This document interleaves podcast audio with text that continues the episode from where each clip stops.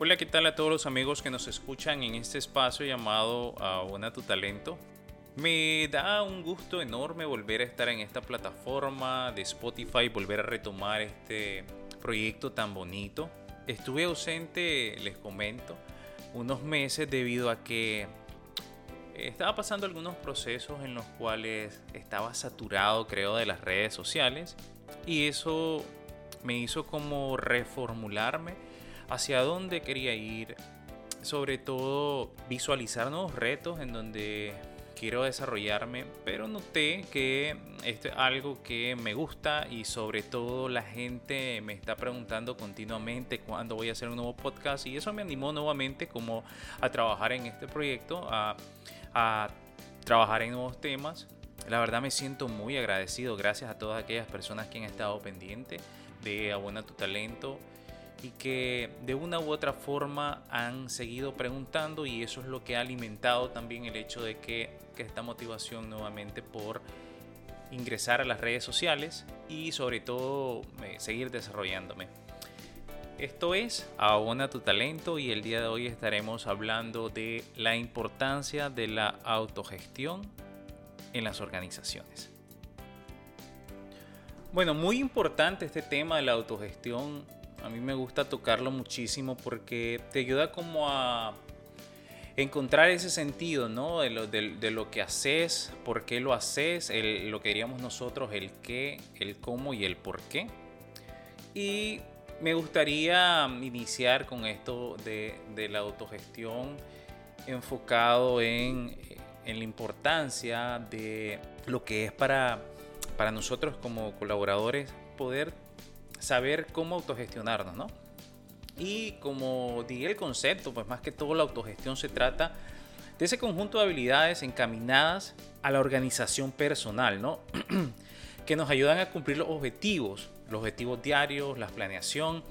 Y lo bonito de la autogestión es que esto se aplica no solo en, el ámbito organizacional, ¿no? sino podemos ir trabajándolo de forma personal, cómo quiero yo desarrollar cierta cosa o cierto hábito en mi vida, o cómo quiero alcanzar la meta, o cómo quiero lograr tal objetivo.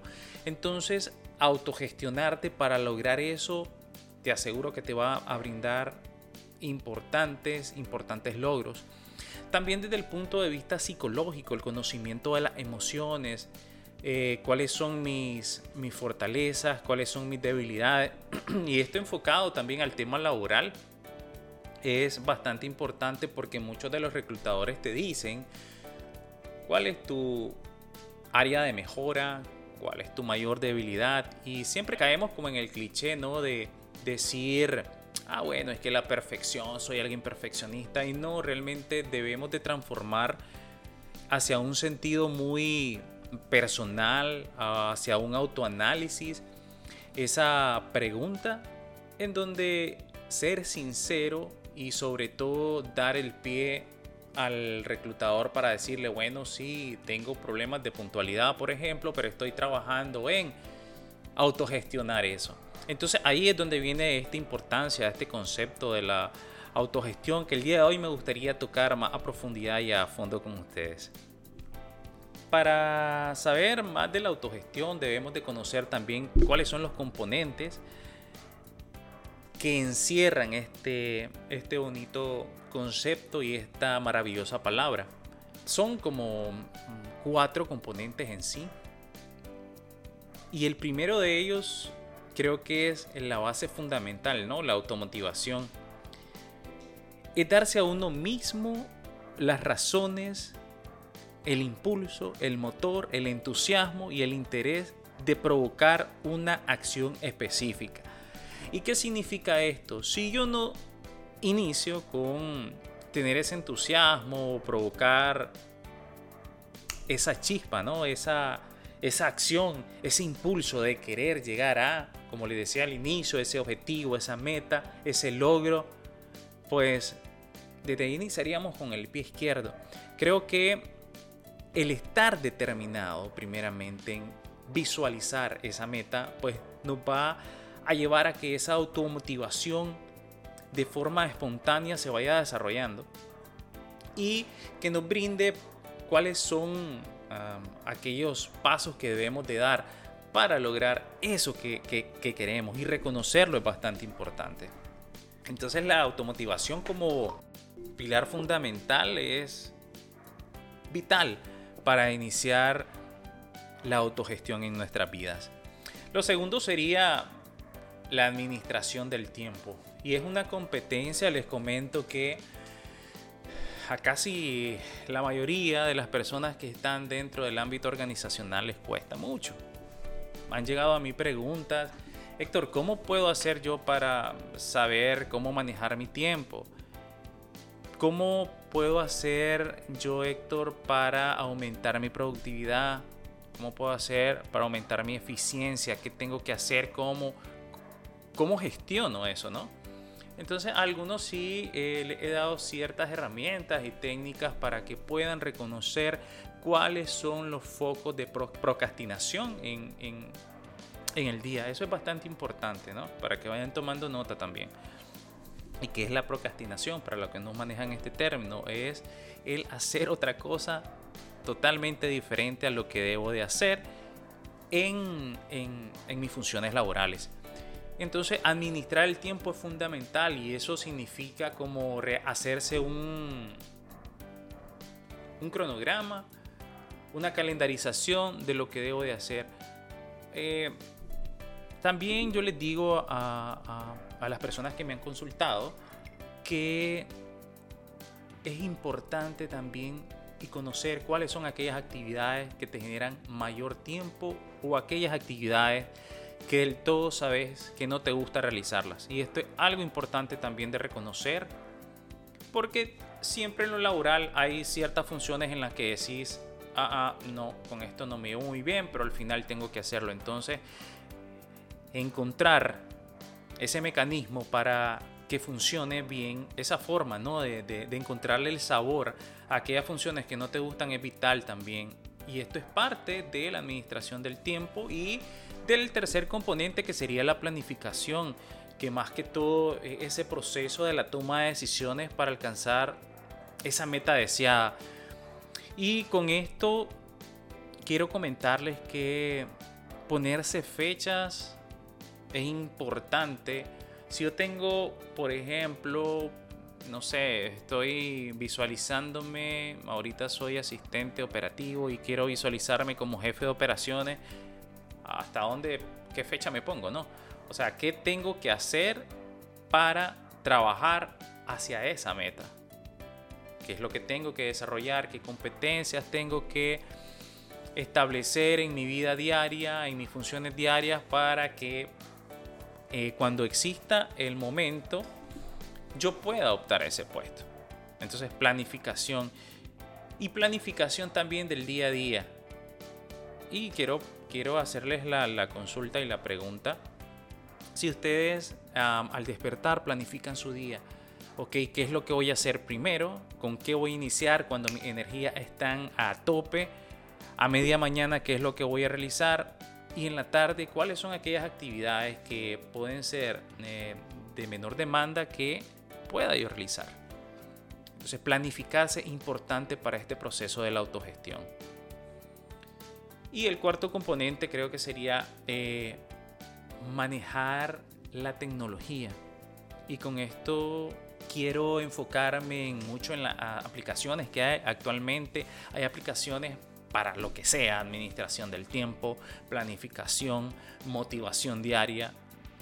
Y más allá, cuáles son esos cambios tecnológicos también que me, llegarían, que me llevarían a ese ascenso que necesito.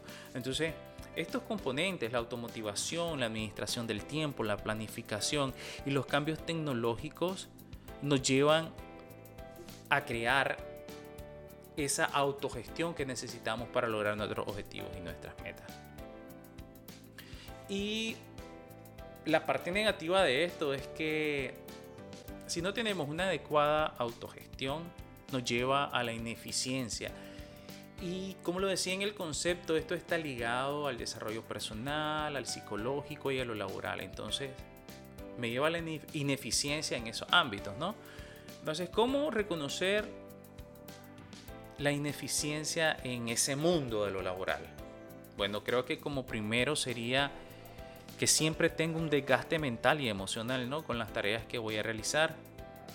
Siento una imposibilidad total de planificar mi trabajo, mi día a día. Tengo un problema grave para alcanzar los objetivos que necesito y sobre todo, como les mencionaba anteriormente, la procrastinación. Que creo que sería como esa luz roja de alerta para decir, ok, estoy guiándome hacia un camino ineficiente en lo que realizo. ¿Qué técnica y qué estrategia yo puedo realizar para, para autogestionarme? ¿no? Creo que me, desde mi experiencia lo primero sería enfocarse. Es algo muy cliché y muy sencillo, pero también lleva mucha, mucha dificultad porque es concentrar tus tareas diarias y decirte, ok, ¿qué puede ser lo que tengo que realizar primero, como les decía en la planeación, qué puedo realizar a media mañana y a final de tarde, qué es lo que tengo que realizar. Concentrarte en mis tareas diarias, qué es lo importante y qué es lo urgente. Segundo, el pensar positivo, ¿no? O sea, adoptar esos errores que cometemos día a día como oportunidades de aprendizaje y en base a ello, encaminado a eso, pues buscar la mejora continua. Hablarles, hablarles también de la planificación del tiempo, como les decía, la diferencia entre lo importante y lo urgente plantear su objetivo específico, definir límites deseables, alcanzar en un periodo determinado. Ok, quiero terminar este proyecto el próximo mes o dentro de 15 días o dentro de 5 días. Y tu mente funciona maravillosamente porque ya estás llevando a tu cerebro, a tus pensamientos, a trabajar en base a una fecha límite. Entonces te aseguro de que todo va a ir enfocado para que en esa fecha, si cumplís y si tenés el hábito, de ah, seguir y seguir y seguir hasta cumplir tu meta, vas a lograrlo. Algo muy importante que yo converso con los jefes de, de áreas o supervisores de área o encargados de área, responsables de área, como le llamen en cada uno de los países que nos escuchan, es la retroalimentación. Y esto es algo que debe ser continuo y constante. ¿Por qué? Continuo porque todos necesitamos saber cómo vamos, ¿verdad? En el camino laboral. Si vamos bien, si vamos mal y qué podemos hacer para mejorar. Y constante porque si no tenemos esa constancia, yo, yo lo llamo constancia cada tres meses de forma trimestral, creo que perdemos el objetivo de lo que estamos haciendo. Y es ahí donde de parte de, de, ambos, tanto de responsable como de, de trabajador, pues tiene que llegar con la humildad a decir, eh, mire, jefe, necesito que me retroalimente cómo voy. No es nada malo, no tiene absolutamente nada malo. Y eso no significa que, que, tenés, que, que hay una visión tuya errada ¿no? en la empresa, sino es, es parte de tu crecimiento profesional y de parte también del responsable hacer reuniones en donde puede hablar con el trabajador y decirle, ok, va de esta manera.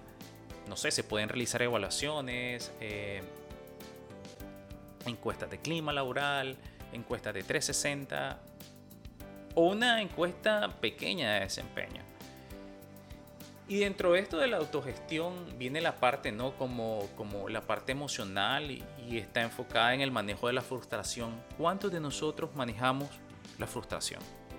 Y esa es una pregunta y les voy a dar unos minutos para que, unos segundos para que la piensen. ¿Cómo manejo la frustración?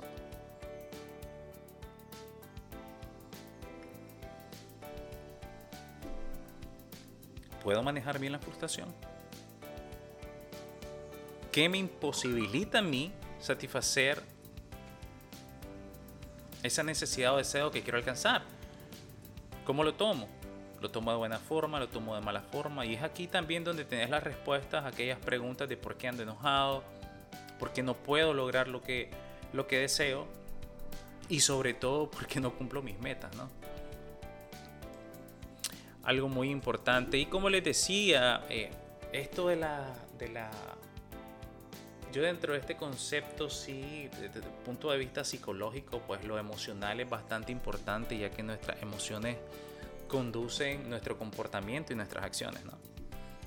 Entonces creo que eh, dentro de las buenas prácticas que se pueden hacer para la autogestión emocional cuando te sentís frustrado, estresado, te diría que reservar un tiempo al día para, para resolver los problemas es una acción importantísima.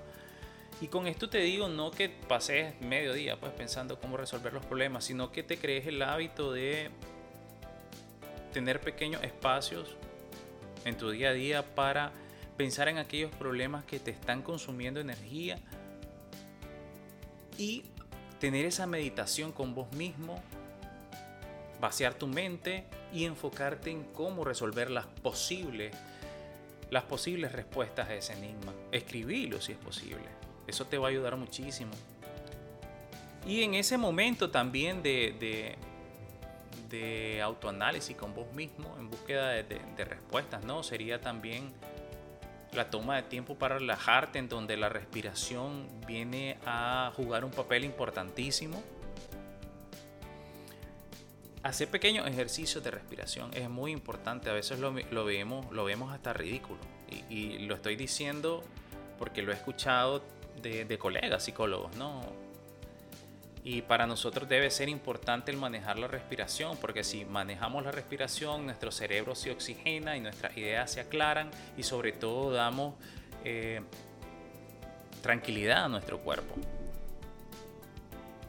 la parte optimista también dentro de esta autogestión emocional, visualizar que vas a tener éxito es importante. Yo creo que yo todas las mañanas me veo al espejo y digo, este va a ser un gran día. En ese mundo de espiritualidad también digo a Valiente Supremo, al universo, a Dios, en el que eh, crean cada uno de ustedes, que les brinde esa sabiduría, que les brinde las acciones necesarias para tomar buenas decisiones, ¿no? Y algo muy importante también que hay que tomar en cuenta dentro de la autogestión emocional sería aceptar que el cambio no va a estar a la vuelta de la esquina, que todo lleva su proceso y que parte del proceso va a tener que ver con subidas y bajadas, va a tener que ver también con momentos difíciles, momentos buenos, en donde te vas a dar cuenta en esos momentos malos, cómo manejar la frustración y también en esos momentos buenos, cómo mantener los pies sobre la tierra. Esto de la autogestión es un mundo maravilloso. Es un mundo en donde ese crecimiento profesional debe ser algo diario y que te va a dar, te aseguro, muchos insumos para lograr todo lo que decías. Con esto no quiero sonar romántico, ¿verdad? Ni, ni full optimista, porque yo considero que nadie es 100% optimista, pero sí creo realmente en el cambio diario. Y ese cambio diario es el que va a moldearte, va a moldear tu psique, va a moldear tu comportamiento, van a moldear tus hábitos, te va a llevar a eso que, que, deseas.